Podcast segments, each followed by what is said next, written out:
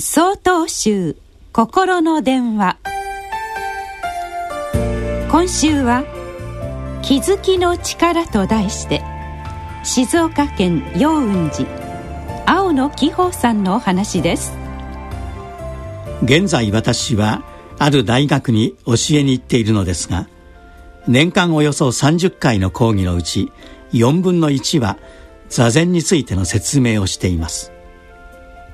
先日講義が始まる前にある学生が教室の入り口の前で待っていて私に言いました。座禅の説明の時に先生が教えてくれた通りにしてみたら母親と喧嘩することがなくなりました。本当にありがとうございました。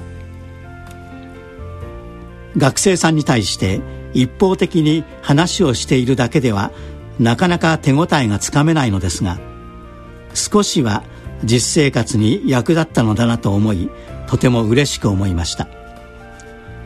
一体何の話が役立ったのかというと怒りへの対処法でした。座禅の基本は自分の体や心の揺らぎに気づくことです。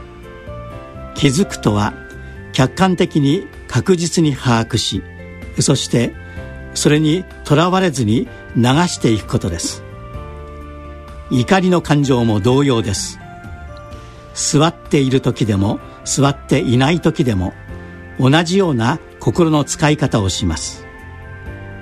しかし怒りを受け流すといっても心をコントロールすることはなかなか難しいことなので講義では怒りが出てきたら怒りを見るポイントも教えました。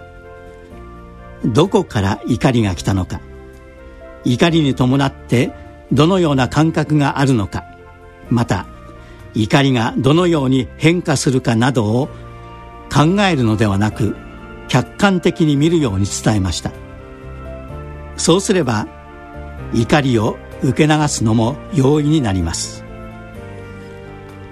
口で説明しただけでしたがそれでもちゃんと効果がありました。やはりお釈迦様の残してくださった方法は素晴らしいものだとさらに確信が深まりました。